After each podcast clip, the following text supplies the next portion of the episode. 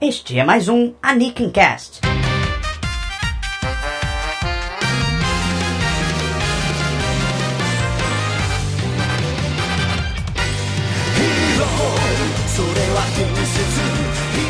Sejam bem-vindos a mais um Anikin Cast. Dessa vez nós estamos com um convidado, não é mesmo, Starro? Convidado muito especial que o pessoal daqui já deve conhecer. É Fábio Sacuda, que entende muito do assunto e também tem o blog Chill, que é bastante recomendado pela gente. Beleza, tudo bem? E aí, vamos lá? Fábio, você foi convidado para esse podcast para falar sobre. Sobre. sobre o que mesmo? Sobre o novo Papa Produção argentino. de anime? Sobre o novo Papa, é verdade. Mas não, queridos ouvintes, o, o assunto de hoje não é sobre o Papa, mas sim sobre a produção de um anime. Como o anime sai da ideia original até as nossas casas, não é? Essa é ideia, é o que que acontece, qual é o trâmite, o que, que acontece por trás do- de um anime. Pois é, tem todas aquelas considerações econômicas, tem, tem todo o estágio da ideia e, e conseguir um investimento, mas é claro que a gente vai passar também para a parte da produção mesmo, com as etapas da animação, do roteiro, e espero que a gente consiga não se esquecer de nada, que é muita coisa que rola. É verdade, tem bastante coisa pra gente falar nesse podcast, mas primeiro eu gostaria de pedir desculpa, vocês vão perceber que a qualidade do podcast, do áudio nesse podcast não tá tão boa quanto nos outros. Aconteceu um pequeno acidente durante a gravação, mas não vamos deixar isso desanimar. Vamos agora pro podcast número 13, pro Nickin Cast 13.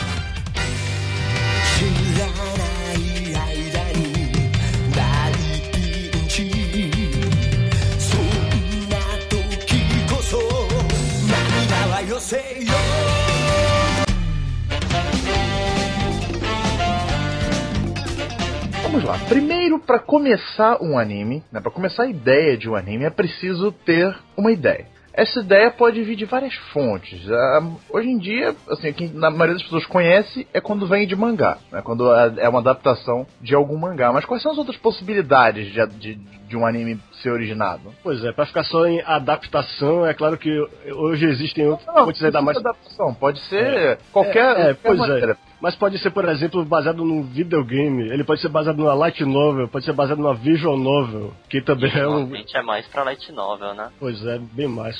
Vide o sucesso do Sword Art Online ou de Haruhi.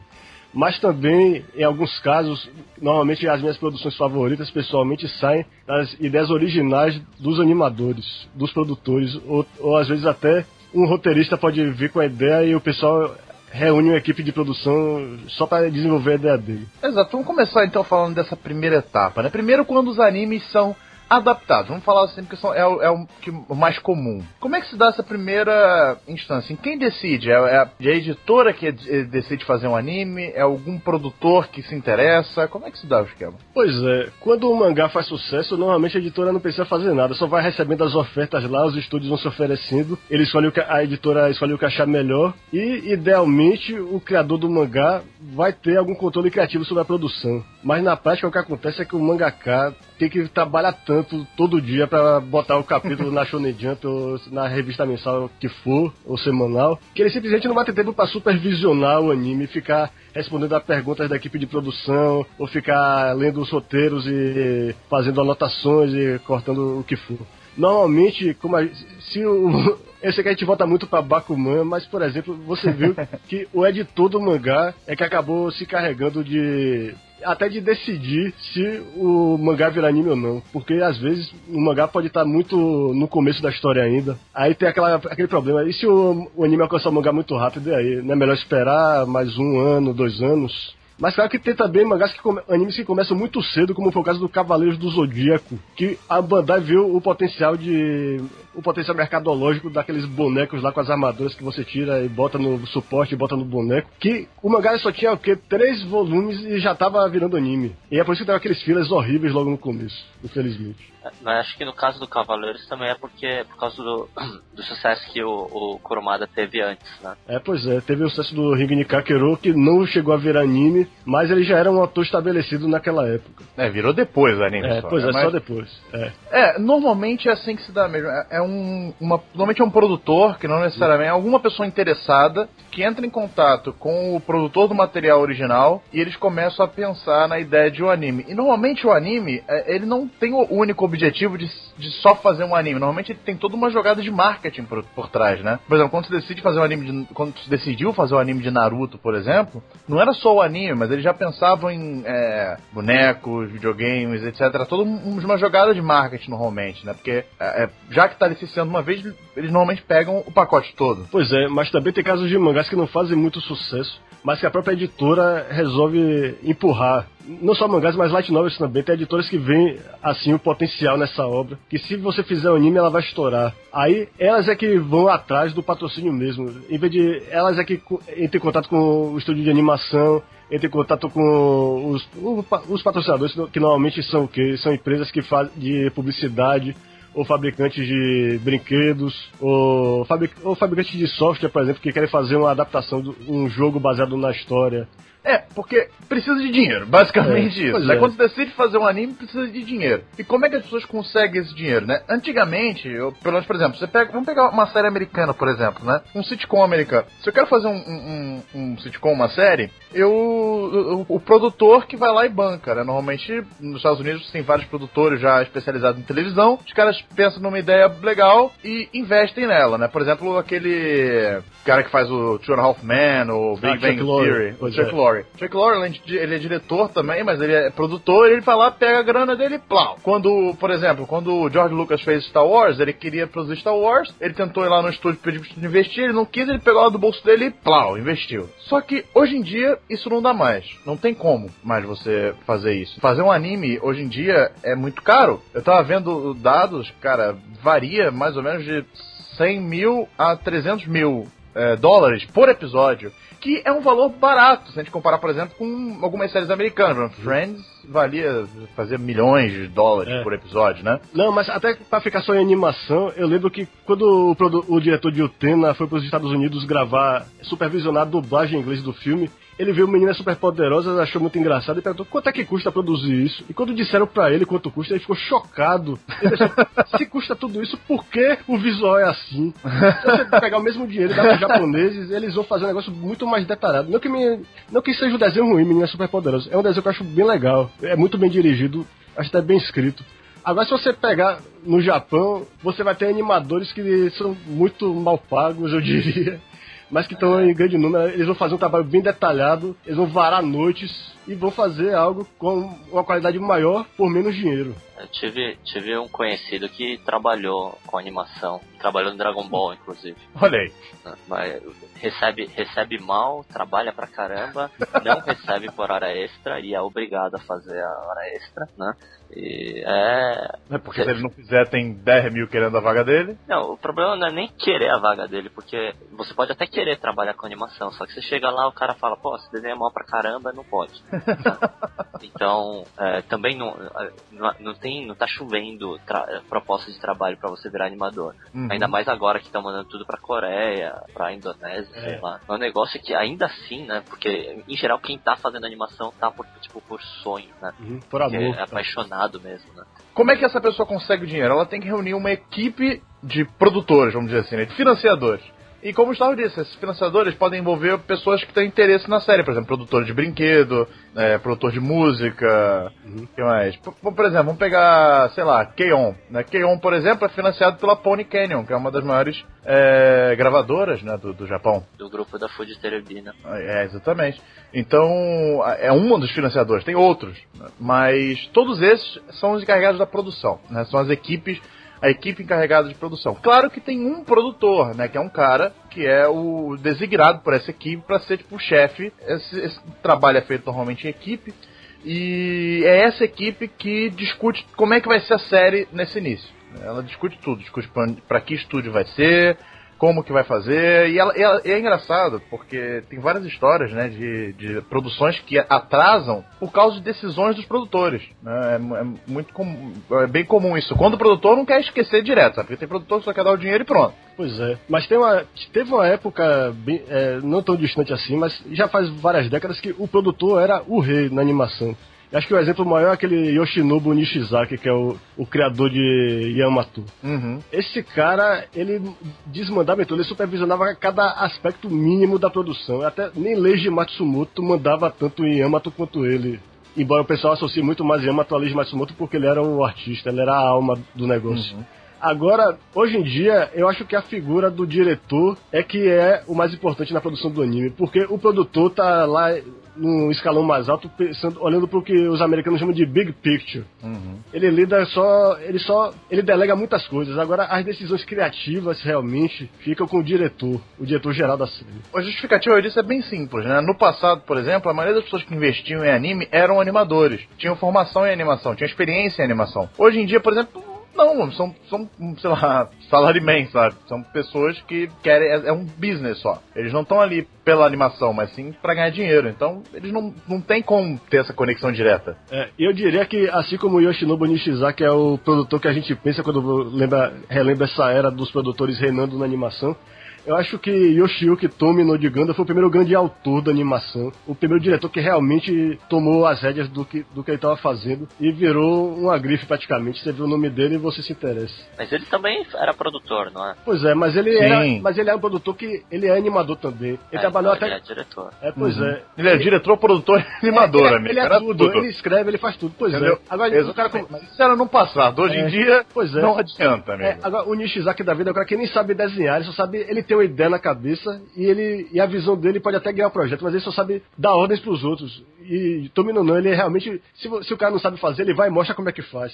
Então vamos passar logo para a segunda etapa, porque isso envolve esse trâmite todo, que é justamente escrever a série, né? Por exemplo, quando você entra lá no Anime, Anime News Network e vê aquela lista de pessoas, tem um nomezinho que normalmente vem logo embaixo do diretor, assim, que é o Series Composition, que o Starro, né, a gente traduziu para quê? Roteirista-chefe. roteirista-chefe. Por quê?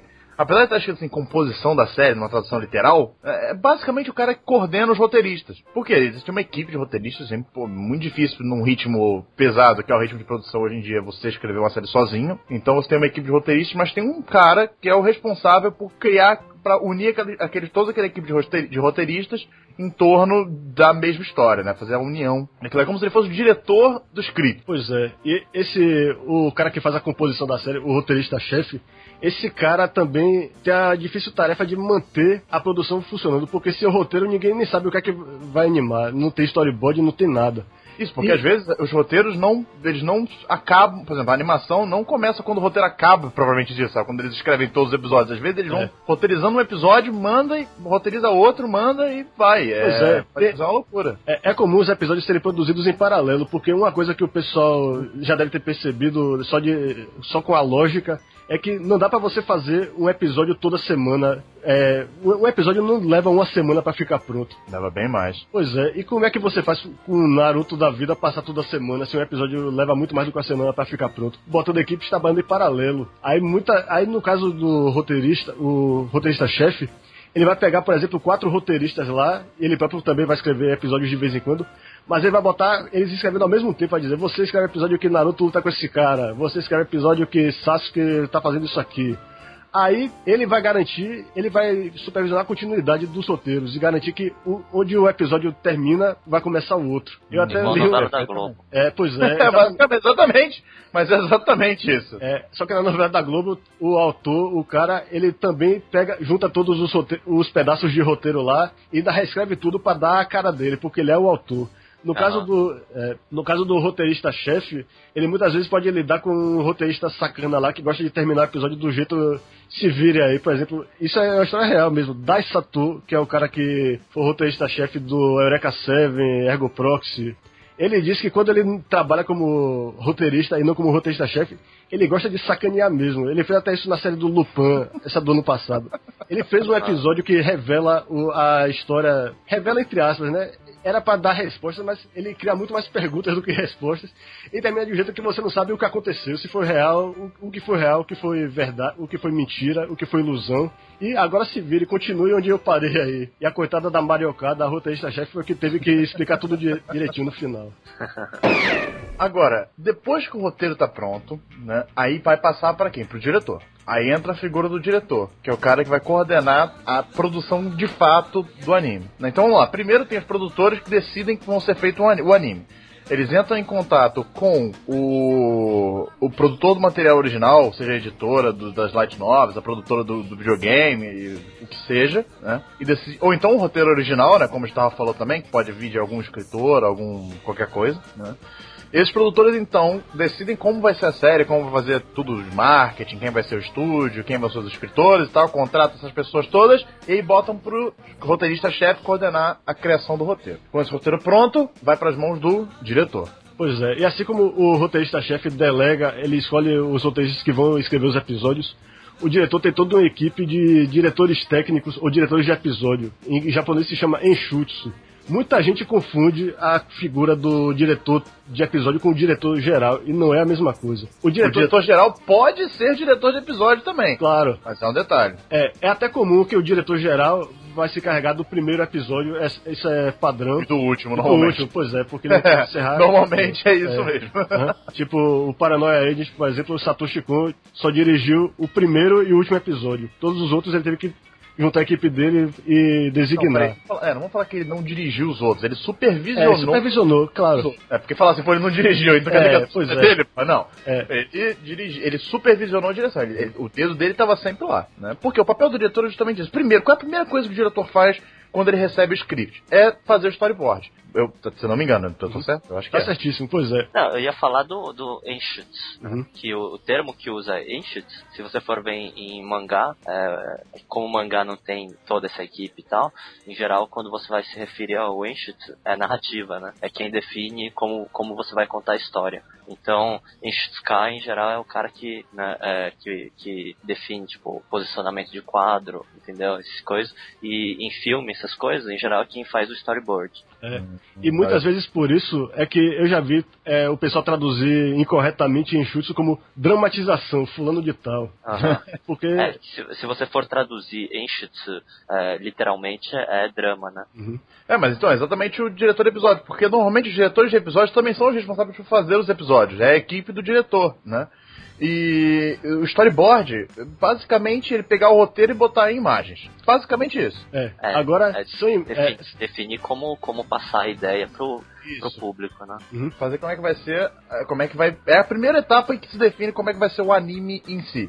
É, agora, a visão que eu tinha de storyboard era um negócio bem romântico. Eu achava que o cara realmente desenhava todo, as cenas tudo bonitinho no papel, mas se você olhar na prática, é tipo um name de mangá, em muitos casos. É um traço bem tosco mesmo, bem rabiscado. Cara, às dizer, vezes o diretor não sabe desenhar. É, pois é, eu fiquei chocado quando vi, por exemplo, que um dos meus diretores favoritos, é Kanji Kamiyama, de Ghost in the Shell, é, ele não sabe desenhar mesmo, ele não sabe nem fazer um cartãozinho de, de ano novo. Feliz ano novo, pessoal, fazer um. desenhar a cara da Ele é o motor. Aham. nome dos mangá, do- do- dos animes. É entendeu? isso, ele é um cara que é, bo- ele é um ótimo contador de histórias, mas que não sabe desenhar. E o diretor não precisa saber desenhar, ele só precisa saber organizar as ideias dele no papel para que os animadores saibam dar vida ao que ele Porque ele visualizou. tem uma equipe. É. que São os animadores. Exatamente. Já entra na segunda etapa do É. processo, que é. É. passar esse storyboard pros animadores principais. Vamos chamar assim, né? Os animadores de quadro principal, os quadros-chave. É, na verdade, todo episódio tem um diretor de animação e tem também a equipe dos animadores principais. E o diretor de animação faz um negócio chamado layout, que é um negócio que é meio difícil de explicar sem um auxílio visual, mas é o seguinte: no filme de Miyazaki, por exemplo, se tiver uma cena que uma criatura sai pulando ao longo da floresta, o layout da cena é a floresta inteira desenhada no papel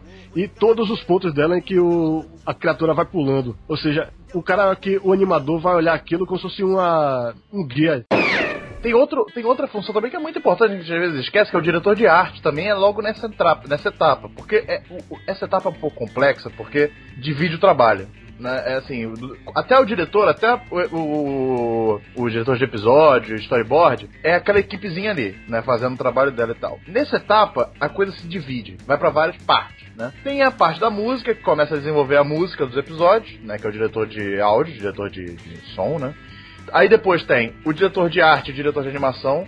O, o diretor de arte normalmente ele cuida dos fundos, né? do- do- dos backgrounds, do, de alguns detalhes, assim, de, de roupa. Tem o character design também, né? Que determina como é que vai ser o visual dos personagens, né? O, ele, é o cara. Porque é o seguinte, o animador ele precisa de referência, né? Aí, antes do animador começar a trabalhar, tem essas referências. Tem o, o diretor de animação, que é o cara, o diretor-chefe, né? Porque tem vários né, diretores de animação, mas tem o diretor-chefe de animação, que é o cara que determina dessas posições, né? Que o Gustavo falou. É, e normalmente o diretor-chefe de animação é também o character designer, porque ele tá garantindo que, Exatamente. que o traço do anime vai ser sempre fiel ao que ele é, visualizou e colocou nos model sheets. Os model sheets são é, folhas que mostram os pe- o personagem por todos os ângulos possíveis. Mostra as expressões que ele faz, as roupas que ele usa. E o animador, ele, sempre- ele vai sempre se orientar por aquilo. E muitas vezes o diretor de animação, quando viu um quadro mal desenhado, ele, ele mesmo se carrega de corrigir. E, fica, Ultimamente, deixar... tá, ultimamente tá meio na moda você pegar, pegar tipo, algum artista famoso e mandar fazer só o character design, né? Uhum, é. Tipo, tipo os caras da Jump, né? Todo mundo Uhum. que, que sai da Jump, eles estão. Se, al- se dá, eles estão chamando pra fazer character design. Pois é, tem a Akira Mano tá fazendo o character design do Psycho Pass. Uhum. E agora até a, a autora de, de Grey Man, Katsura Roshi. tá fazendo, pois é, tá fazendo o character design dessa Valvrave, que é a nova série que eu, tô, que eu tô doido pra ver na próxima Também, temporada. quero muito ver. É. Aham. Agora, então é isso aí. O diretor de animação, normalmente, como gente- o, o chefe, diretor-chefe de animação, é muito complicado falar diretor-chefe, porque É. o diretor de animação, ele tem assim, se encarrega de, normalmente, fazer o character design também, pra, porque ele tem que fazer esse guia. Ele é o cara que vai guiar os animadores. né? Primeiro ele guia os animadores chefes, né? Os animadores, não animadores chefes, os animadores os key animators, né? Os animadores de quadro-chave. Vamos lá, o que, que esses animadores de quadro-chave fazem? Olha, a ideia do K-Animation é uma coisa que é bem distinta da animação japonesa. Porque na animação americana, por exemplo, é, é comum você ver uma taxa de quadros por segundo bem maior do que o, o desenho japonês, mas o, porque o desenho japonês ainda assim consegue ser mais expressivo, tendo menos quadros por segundo. Porque os quadros principais são muito expressivos. Tem aquelas poses bem dramáticas, aquelas expressões bem, é, bem ardentes, talvez. E o, o, o cara que faz o Key Animation vai fazer só esses quadros principais. E depois ele vai passar pro pessoal do que faz o, o Doga, o In Between. É, Eu, eu diria que a tradução melhor para isso é intervalista. Ele vai simplesmente pegar. Intermediários, intermediários, Pois é, os ele- quadros intermediários. Pois é, ele vai pegar os quadros principais que o Animator fez e vai tapar o buraco. Ele vai fazer os quadros intermediários que ligam uma pose até a outra. E é por isso que às vezes Isso, você. é, isso é aquelas desgraças que aparece naquela postagem que saiu no Argama, né? É, pois é. é, é, até, é até. Se você quiser pausar o anime toda hora e ficar vendo quadro a quadro, você vai ver que tem quadros muito mais bem desenhados que É. outros. Porque tem o, o Genga, que é o, quadro, o Key Animation, o quadro principal. Aí quando chega na hora do intervalista, do, do intermediário, aí começa a piorar. Aí depois do nada melhora, porque é de novo o cara do Key Animation. Também, de vez em quando, tem, tem a- aquele negócio, né? Você pega esses caras que é animador braçal, aí, esses que tem que fazer é, 100, 200 quadros aí, eh, correndo um atrás do outro. É, imagina o cara tendo que fazer tudo isso, trabalhar desse jeito e tá, tipo, dois meses sem receber. É, ele começa a fazer os negócios tudo, tudo de qualquer jeito. Fala, "Ah, É, fazer o Tem quê? que fazer. Fala três horas da manhã, Não, e ainda mais hoje em dia, porque. Ah, que se dane, velho. No Blu-ray os caras vão corrigir isso mesmo. É, isso a gente vai falar daqui a pouco, na pós-produção. Calma, Pois é. calma, calma. Tá. Pois é, e como a gente tinha mencionado, as equipes eh, vão trabalhando em paralelo. Isso é até a explicação do porquê de o diretor de animação principal não poder fazer todos os episódios da série. Quer dizer, eu, eu, por exemplo, estou revendo Cavaleiros do Zodíaco e os episódios que Shingo Araki, que é o character designer, trabalhou como diretor de animação são mil vezes mais bonitos e bem animados do que os outros. Agora, por que ele só faz um a cada dez, por exemplo? Porque além de ele estar sempre ocupado fazendo os designs, ou às vezes até trabalhando no filme, é porque é impraticável o cara fazer todos os episódios. Você tem, você tem sempre que botar as equipes paralelas. Vai ter a equipe A, a equipe B, a equipe C e D. Agora, quando chegar no- nos meses que tem cinco episódios, Aí vão chamar a equipe E. E a equipe E, meu irmão, é às vezes o, o outro estúdio de animação que eles vão terceirizar e vão, vão mandar pra esses caras lá. Às vezes até o coreano se encarrega de, de ser o diretor de animação. Os coreanos normalmente fazem os, os quadros intermediários. É bem comum isso. Qualquer anime que se, atualmente que se preze vai ter lá um monte de estúdio coreano lá como In Between. É muito comum você terceirizar. Cara, tem gente terceirizando até que animation hoje em dia. Pois é. Aí pra você ver, a produção tá tão. Animação chave, é, desculpa. a produção tá tão atrasada que manda a animação chave, diretor de animação, pros coreanos. Eu vi isso acontecer em Claymore, por exemplo. E a qualidade, infelizmente, varia muito. Mas, Mas infeliz- isso, isso, também, isso também tem o negócio dos coreanos, né? Que É. eles também querem aprender a fazer animação. É. E Eles querem, querem pegar todos os processos, porque tem um negócio lá na, na Coreia atualmente que eles estão querendo, é, é, tipo, estabelecer uma base mais, mais forte culturalmente lá, né? Poder Uhum. fazer um filme do zero lá, poder fazer um seriado de TV do zero e é, também agora animação do zero, porque é, eles, eles querem pra, sei lá, daqui a 20, 30 anos ser potência cultural, né? É, eles querem fazer o que a- o Japão fez com a Disney nos anos 60. Isso. Basicamente isso, né? E assim, é, é engraçado, por exemplo, um outro exemplo. É, em Otaku no Vídeo, você tem, quando eles decidem fazer o anime deles, eles falam que a animação vai ser toda feita na China. Toda a produção do anime vai ser feita na China, porque eles querem cortar custos, né? É um, é um, é um exemplo. Agora, e, e também é, esse detalhe do, da, quando o diretor de animação participa da, mais ativamente, as coisas saem melhores. A gente pega, por exemplo, filmes, né? Além do- dos investimentos normalmente em filmes serem maiores, de longa metragem, né? Ele, o diretor de animação normalmente está sempre presente no filme. Então, é muito comum esses filmes terem um cuidado maior na animação. né? Até porque também tem, tem mais tempo e tal, mas também por causa desse motivo. É, mas os filmes, por causa da qualidade, eles também dividem muito a animação com outros estúdios. É comum você ver, tipo, o Sim. filme, o filme de Evangelion, você vê quase todos os estúdios do Japão nos créditos finais. Algum deles pegou alguma coisa pra animar. Eu tava lendo um negócio sobre o Miyazaki, né? Na época que ele fe tava fazendo Náutica, né? Náutica foi o primeiro que ele fez assim to totalmente por conta dele, né? Não tinha Uhum. ninguém envolvido e ele era o chefão e tal, né? Só que por causa disso também ele, penou bastante porque não tinha ninguém pra animar, né? Então chegou um certo ponto que ele começou a pegar a molecada, assim, tipo os caras que aproveitou a chance pra entrar no mercado, né? Pra começar Uhum. a trabalhar. Aí ele escolheu assim, fa- falou, ó, quem tem coragem de ser key animator aqui, né? Quem tem culhão pra pegar o coisa. Aí o cara levantou a mão, né? Aí falou, então você vem aqui, você vai fazer essa cena aqui, né? É, Aham. Falou, o que, que você gosta de fazer? Você gosta de fazer isso? Ah, beleza, você vai fazer essa cena. Aí ele deu uma cena pra um moleque fazer, moleque de uns 24 anos, né? Isso daí, pra, pra animador, assim, tá começando, né? Então, Aham. chegou assim e falou, ó, essa cena aqui, ó, você faz essa cena. Aí ele mandou o moleque fazer, o moleque ficou fazendo, aí depois quando, quando ele terminou, ele olhou e falou, nossa, você não sabe desenhar nada. ele fala, fora os tanques e, e- e os robôs, né, sabe o, o Kyojin-He, Aham. né, aquele- os robôs que aparecem na tipo, fora os robôs e, e os tanques, você não sabe desenhar nada. Ele falou, você personagem, você só desenha uma cabeça com, com um corpo de palito mesmo, depois eu desenho por cima. E mandou ele continuar mesmo, né, falou, quando, quando ele terminou tal, né, dispensou o cara e alguns anos depois esse cara ficou famoso, né, que é o, o, o Hideaki Anno, né, do, Pois é. E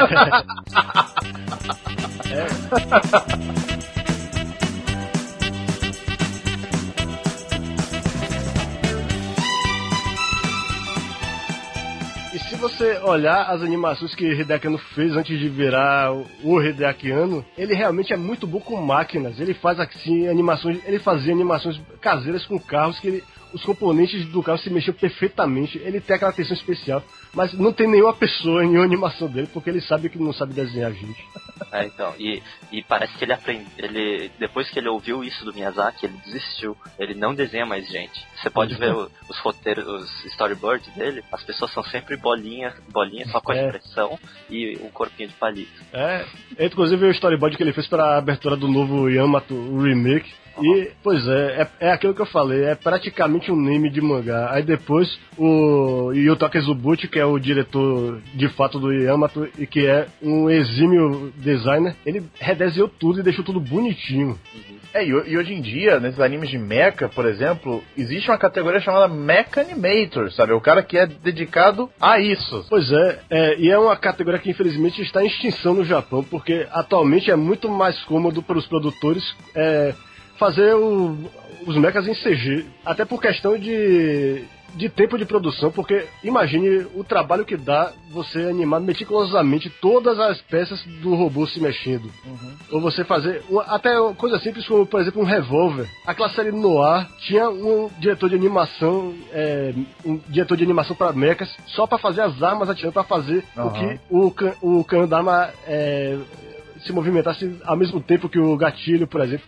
Aquela atenção que só um cara, um maníaco por armas teria. Aí, detalhe, quando a gente fala animador de mecha, não quer dizer que ele seja de mecha, tipo robô gigante, não, tá, Pois gente? é. É animador de máquinas em geral, né? Aliás, no, nesse, naquele é, Psycho. Qual que é o nome daquele, daquele Qual? anime? Psycho Psycho Pass. Pass. Psycho Pass? parece que tem é, um animador só pra arma, outro pra mecânico, não é? Outro pra. É, Não tipo, sei carro, da equipe essas inteira, coisas. mas é bem provável que tenha. E ele faz um trabalho tão bom que eu achei que era CG aquilo ali. Eu fiquei muito impressionado. É, né? Cara, e, e, assim, esse negócio é interessante, esse negócio do CG, porque hoje em dia uma nova categoria foi adicionada às produções de animes, que são os special effects, né? Coisa que antigamente era feita na mão dos animadores, sabe? Por exemplo, é, balas atravessando, aquele ricochete de bala no metal, sabe? Aquela fogo e tal. Hoje em dia é tudo feito em CG, sabe? Tudo feito em computador. São... É, mas na verdade sempre teve, é, por exemplo, no filme Oneamiz, que é bem antigo, Hideaki Anno era o diretor de efeitos especiais, entre aspas, mas ele não fazia efeitos especiais de computador, mas ele cuidava, por exemplo, de quando o foguete está decolando, fazer os cacos de vidro caírem um, cada um de um jeito diferente, co- como se tivesse uma personalidade própria. Isso é que, é- isso é que era o, o efeito especial naquela época. Hoje em dia é outra coisa. Mas antigamente, é, qual- eu não, não sei se o Starro vai lembrar, mas aquele, o diretor de Ashitano Joe, famoso pra caramba. Isso, Desaki. Então, é, é, ele, ele era considerado é, criador de efeitos especiais de animação, porque aquele negócio de, de. aquele flare, né? Que de vez em quando dava na, na animação durante a década de 70, né? Você ficava imaginando como é que o cara consegue dar flare usando célula, né? Tipo, só tem as coisas. Ele, ele criava ideias novas aí pra fazer é, efeitos especiais. Isso, é, eu, hoje em dia, o que a gente fala de efeitos especiais é uma evolução disso aí. Não é mais feito à mão, o cara faz lá programa no computador e tal, mas essas coisas da época também não deixam de ser efeitos especiais, na verdade. É. O cara inventa tecnologias pra fazer aquilo. É porque depois que a animação vai ficando pronta, que os quadros estão todos desenhados, aí depois eles, eles são decalcados pro acetato. Eles eram decalcados pro acetato. Eram. Mais. Pois é. Aí tem a colorização, e, tem e o próprio o próprio Model Sheet às vezes tem o guia de cores lá. Essa camisa é vermelha, esse bracelete é azul Não, existe um diretor de, cor, de colorização. É, né, Que normalmente decide as cores, Uhum. decide É. junto do diretor de arte, que vai ter que harmonizar com o fundo e por aí vai. né? É, pois é, mas aí depois que eles colorizavam os frames, os quadros de animação, e chegava hora da fotografia, aí é que o pessoal é, começava a colocar uns efeitos a mais, por exemplo, fazer uma distorção na câmera, por exemplo, para dar a ideia de que eles estão indo para outra dimensão, como no Yamato, a dobra espacial, por exemplo. Ou o- esse efeito do flare que o Samu Dezaki inventou, por exemplo. Você tinha que colocar uma coisa chamada máscara entre os quadros, entre o acetato e o cenário, e deixar um espaço bem vazio por onde a luz pudesse vazar, ainda colocava tipo um celofanezinho com a coceta para poder, por exemplo, aquele efeito do Cosmo e Cavaleiros do Zodíaco, por exemplo, é todo feito desse jeito. E hoje em dia, infelizmente, não tem mais isso. Hoje em dia, todo o processo é feito nos computadores. Não existe mais a fotografia em si. Fotografia, hoje em dia, que a gente pode até ver em alguns animes, não é, é a mesma fotografia do cinema, por exemplo, que é a posição de câmera, é, como a câmera vai se mover numa cena e tudo mais. Isso aí também é um trabalho feito junto do diretor e do diretor de fotografia. Escolher a lente, né? Abertura. Não, não necessariamente, mas parecido com isso, Pois porque é. não tem lente nenhuma. É, só Não, a, é, a mas- simulação da coisa. É, mas mesmo não Entendeu? tendo lente, eu, por exemplo, é, no desenho, eu costumo falar assim para desenhista que tem que aprender fotografia, porque depois que você aprende é, abertura, exposição, essas coisas, o seu desenho ganha uma, uma, uma outra cara. É igual, não tipo, parece um, um desenho chapado. você pega, tipo, o iShield é, 21, né? Você vê que o, o desenho dele, por, por mais que seja bidimensional, como ele tem uma impressão de fotografia muito boa, é, ele dá uma, uma bastante efeito de, de, de fotografia, tipo, a distância focal, é, distorção por causa de, de é, coisa de lente, é um nível O assim. Borato é acima. foda, né, irmão? Vamos falar a verdade. O cara é sinistro. É, ele tem um, ele tá num nível assim de pra, pra quem gosta de fotografia, nível muito alto, né? Pra mexer, mas pra desenho, é né? Isso, é basicamente como mexer a câmera da cena, né? A câmera, no caso, virtual. Mas esse conhecimento de fotografia é fundamental para o diretor de composição, que é uma coisa que eu acho que só passou a existir quando, fiz, quando começaram a fazer os animes inteiramente digitalmente. que é o cara que vai pegar todos os elementos lá. Antes você simplesmente sobrepunha cenário, acetato e tal, a, a máscara e, e fotografava o quadro. Hoje não, o cara que faz a composição vai recebendo e vai compondo pouco a pouco. Ele coloca, por exemplo, ele decide qual é a fonte de luz da cena. Ele decide, ah, tá muito escuro aqui, vou aumentar um pouco, vou aumentar um pouco eh, a iluminação nessa parte aqui. Ele coloca texturas até. Eu tava vendo no make-off do Guren Lagan, por exemplo, que o cara coloca tantos efeitos em cima que você não acreditava. Ele colocava a poeira na- quando o robô vai, vai decolar. Ele, ele, ele tinha um desenho bidimensional da poeira que ele sobrepunha para dar aquela impressão quase tridimensional de que Ele poeira- fazia o polimento, né, É da isso, coisa é. toda. Ele polia toda aquela animação bruta É. que vinha. É, ele dava a textura de metal pro robô também, que o, ro- o desenho vinha todo colorizado já, mas não tinha aquela textura, aquela, coisa, aquela, sensação, de que você tá vendo uma criatura de metal e não de plástico. E é isso que o diretor. E é tanta coisa que o cara tem que fazer sozinho que eu fiquei impressionado. Eu achei, que formação será que o cara tem que ter pra fazer isso? Eu acho que deve ser justamente fotografia. É, É, diretor de composição é uma, uma, uma posição que existe, mas não é todo anime que tem, detalhe também. Não é todo anime que tem. Normalmente o trabalho dessa finalização é feito também pelo, editor, pelo diretor de animação junto do diretor principal da, da série, né? Você falou esse negócio de que não tem diretor de composição em alguns animes, eu tentei ver se é porque esse diretor tem um termo alternativo como fotografia, mas Não, tem diretores de É, fotografia. pois é. É que a minha dúvida é justamente isso. Numa, num- numa época que o diretor de composição é que cuida de toda a, a pós-produção visual do negócio, o que é que o cara da fotografia vai fazer, afinal? é que tem, tem diretor que pega, tipo, é o paizão, né? Pega pra fazer tudo, É. tudo dele, né? É, é, você já viu os comentários de algum filme de Satoshi Kon, velho? Que ele fala assim, por exemplo, ah, foi eu que desenhei esse pôster aí no fundo. Foi que fez esse negócio, essa, a espuma do café nessa cena. O cara não tinha por que fazer isso, era o diretor, ele podia mandar alguém fazer, mas não, ele se carrega ali de desenhar aquilo. É, o cara detalhista é o, é o cara que acaba sendo mais Uhum. tendo mais personalidade. Porque é, essa espuma, esse negocinho assim que você acha que é insignificante, pra ele faz toda a diferença. e quando você assiste, você percebe isso daí. Isso daí acaba virando marca dele. Diferente da animação americana, em que o pessoal grava as falas antes de animar, é por isso que a, sincronia dos movimentos labiais é tão perfeita, os dubladores japoneses realmente têm que dublar em cima de algo que já tá pronto, igual o dublador brasileiro pegando uma série de outro país. E aí é que entra a etapa que o diretor do anime realmente vai supervisionando pessoalmente, que é a gravação do diálogo. É, porque, bom, basicamente o, diretor ele faz uma edição bruta dos episódios e manda para os estúdios de gravação para eles poderem é, gravar a dublagem e fazerem os efeitos de som. E a dublagem é basicamente a etapa final de um, de um anime antes dele ser enviado, dele ser compilado, né, no, no- numa, assim, numa, vamos falar na fita, mas não é mais fita há muito tempo, mas ser compilado na versão final dele aí para o estúdio de dublagem e de edição de som. né? Eu só queria dizer que existem casos em que a dublagem é feita usando a versão bem mal feita do episódio. Tem muita coisa que ainda falta ficar pronta. Às vezes eles têm que dublar por cima dos animagics, que é só os quadros de animação principais, um atrás do outro, como se fosse um filme, porque o, cara tá atrasado e o cara só entrega o episódio faltando 5 horas pra exibir na televisão, por exemplo. Acontece. Acontece. Nem sempre é até pra Acontece. final a dublagem. Entendeu? Mas o. É, verdade. Tem, essa, tem essas ocasiões especiais, mas no geral a dublagem é a etapa final. E bom, a dublagem em si é- não tem muito o que falar, né? São as, as pessoas carregadas de dublagem dos personagens que vai o diretor fica supervisionando pra ver se tá tudo sendo feito direitinho. E se tá, as vozes estão ok e tal. O diretor tem o pitaco em tudo. Antes que a gente fale assim, o diretor tem pitaco em tudo, sabe? Ele escolhe dubladores também se ele quiser. É. E por aí vai. Se ele quiser, ele pode até dar pitaco no roteiro. Ele pode querer Sim. ditar a direção do, do enredo da É série. difícil, de- É. depende do. Depende. Normalmente, É. quando o diretor é que é o criador da ideia. É, Aí quando é um manda- diretor bem possessivo, tipo um Ian Macan da vida, ele realmente manda e desmanda, até no roteirista. Normalmente o diretor não tem muito. não, não deveria ter Não deveria. muito a ver com o, o roteiro. Mas quando o diretor está envolvido diretamente com o roteiro, aí tudo bem. Existem vários casos disso. Tem o Agora- Miyazaki, né? Miyazaki, no, fazendo É, Lupin, pois é. né? Os, os dois melhores capítulos da vida do Lupin foram. o Miyazaki falou: Eu vou fazer assim, se vocês não gostarem, vocês não, né, não me contratassem. E é engraçado, sempre que a gente fala de produção de anime, a gente fala do Miyazaki, que é um exemplo foda, né? Fazer o quê? O cara é sinistro. É, pois é.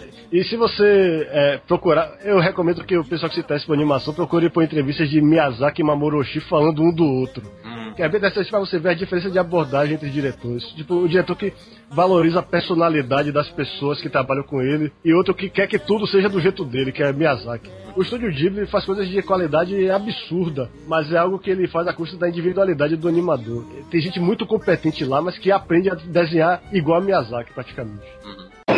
E depois da dublagem, a gente voltando pro assunto, tem a etapa de mixagem final do som. O que, que é mixagem final do som, né? É basicamente inserir os efeitos de som, inserir os efeitos de sons de porrada, a música tema, fazer toda a composição de som. Tudo que sai de som na sua caixa de som é obra da mixagem de som. E aí, depois da mixagem de som, está tudo pronto. O anime está pronto para ser exibido na televisão. Mas a exibição na televisão não é o fim. O anime é feito para ser comercializado de várias maneiras e consumido de em várias plataformas. Nem, todo mundo vê anime pela televisão atualmente. Quem é que não vê anime pelo computador atualmente? Não, nem isso, até mesmo, por exemplo, no Japão, porque os animes passam normalmente tarde da noite, né? Tem também os DVDs, os Blu-ray, né? Que beleza, acabou toda a etapa de produção, saiu lá da ideia original, passou pelo, pelos escritores, pa- passou primeiro pela produção do anime, a discussão inicial, depois foi pros escritores, depois foi pro diretor, o diretor fez o storyboard, passou pros animadores-chefe, pro diretor de som, pro diretor de arte, pro diretor de animação. Esses caras fizeram a mágica deles. Foi pra gravação da dublagem, mixagem de som, pronto. Foi pra televisão, saiu, né? Quer dizer que o anime nunca mais vai ser mexido? Depende do estúdio. É aí que está, é aí que está. Muitos de vocês devem lembrar do caso de Madoka Mágica, por exemplo. E o estúdio Shaft é um claro exemplo de que o anime vai mudar na versão pra Blu-ray e DVD. Isso aconteceu também com Nisei Monogatari agora. Uhum. Vocês viram eh, esse negócio que saiu as imagens do Blu-ray de Nisei Monogatari? Está sensacional a qualidade de imagem e de animação, enquanto que na TV você compara quadro a quadro, você fica, não quero mais ver essa versão de televisão. É, que TV você não tem pause, né? Não, não só isso, mas sabe, sabe o que eu tava pensando? Porque olha só, a gente tá falando dos, dos lançamentos em DVD e Blu-ray agora, né? O- os animes precisam se pagar, né? Alguns se pagam por publicidade, por outros meios, mas hoje em dia acho que a maior fonte de renda, a principal fonte de renda inicial de um de um de uma, de uma série, de um anime, é, que determina, por exemplo, se ela vai ser um sucesso ou não, por exemplo, são as vendas iniciais de DVD, DVD Blu-ray. Tô certo ou tô errado? Pois é, eu acho, eu acho que esse é o caso, pelo menos, das séries que passam de madrugada, que são a maioria das séries atualmente. Porque uma série que passa de madrugada não vai ter audiência boa, é impossível. Se tiver mais de 3% é um milagre. Mas como é, que essa, como é que essas séries recuperam o custo de produção vendendo DVDs e Blu-rays caríssimos? Aí, por que, que eu acho que o, o Shaft faz um negócio legal? Né? Porque é o seguinte, um, um consumidor normal, por que, que ele compraria um, um Blu-ray de uma coisa que ele já viu? Né? Ou então, por que, que ele não veria na TV, se esforçaria pra gravar lá no, no, no sei lá, o que que seja, no, no videocassete, seja lá, o que for, ah, e, e compraria um Blu-ray caríssimo. O Shaft ele fala assim, olha só, se você quiser comprar o Blu-ray, a gente vai te dar um produto melhor. Entendeu? Então por isso que eu acho válido o que a Shaft faz. É, por um lado também eu, eu acho que o, o, o diretor principal da Shaft, Akio Kishimbo, ele é perfeccionista. Eu acho que ele nunca fica satisfeito com o que ele tem, sempre vai querer melhorar alguma coisinha a mais.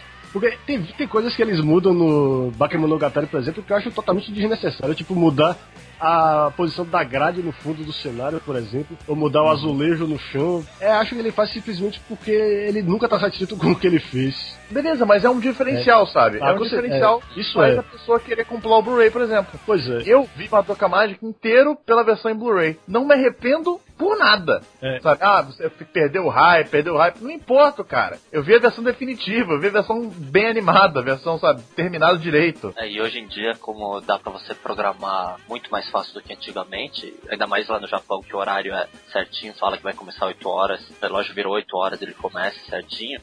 Então, é, se você quiser gravar da TV, é muito fácil. Tem até TV que você só coloca o nome do programa, ele a TV grava pra você, então né, daria pro cara ficar assistindo assim. Por isso, esses diferenciais aí, acho que é, é uma boa forma de manter o mercado também, né? É, agora, eu acho que alguns estúdios estão começando a fazer as versões para televisão mal feitas de propósito só para vender mais o Blu-ray melhorando. Por exemplo, o Jo- Aí é uma sacanagem. é, mas olha o caso de Jojo, por exemplo. Precisava censurar tanto o negócio que passa de madrugada. Mas...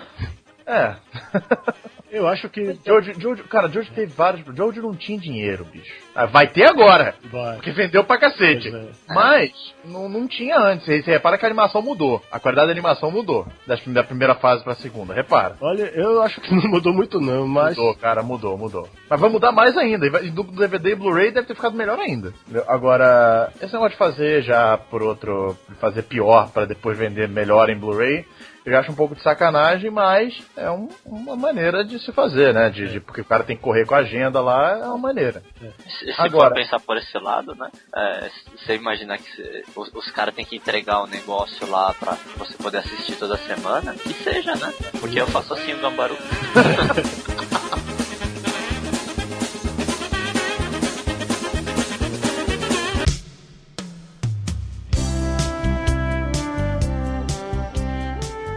E é isso aí, queridos ouvintes. Chegamos ao final desse Anikencast de número 13 sobre produção de animes. Eu espero que vocês tenham, é, com esse podcast, conseguido um pouco mais de informação sobre como é que o anime é feito. E, o meu principal objetivo com esse podcast era justamente isso, dar uma noção geral pra você que tá ouvindo sobre a produção de um anime. Eu espero realmente que eu tenha conseguido isso. Pois é, eu- eu tô muito contente de ter a oportunidade de falar tanto, porque eu, eu leio tanto sobre esse assunto e, e eu acho que pouca gente realmente se interessa em discutir isso em fóruns, por exemplo. Por isso eu fico muito feliz de poder falar. Muito obrigado a vocês por terem a- essa paciência de ouvir a gente falar sobre esse assunto. E eu também tô feliz pra gente, ter- pra gente ter cumprido a promessa de gravar um programa uma semana depois do outro. E tenho certeza de que a próxima também vai ter, porque eu Com vou gravar daqui a certeza. 15 minutos. Olha os bastidores, rapaz. Não solta isso aí. Também gostei muito de participar, fazia tempo que eu não participava de podcast. Ninguém me chama, né? Foi, foi curtinho, né? Da outra vez que eu participei da Cast eu fiquei 5 horas gravando. Foi, foi bacana, é um, tema, é um tema bem relevante. Pode me chamar pro próximo. Também vai ser daqui a 15 minutos, né? Olha os spoilers, porra! Spoiler do Nickencast! Pessoal, valeu por terem assistido. Não esqueçam de mandar e-mails para anikenkai.gmail.com com alguma sugestão, comentário, qualquer dúvida que vocês tenham. Podem seguir a gente no Twitter. Meu Twitter é Didicart. O do Fábio é XilFX. Gustavo não tem Twitter. não continua não tendo Twitter. Sério? Sério, cara. Curta a fanpage da no, no Facebook, Facebook barra MBB Nikenkai. E curta isso do chega- Genkidama também. Cura do Genkidama, claro, também. E chega porque a gente, nossa despedida tá longa demais. Valeu, até semana que vem.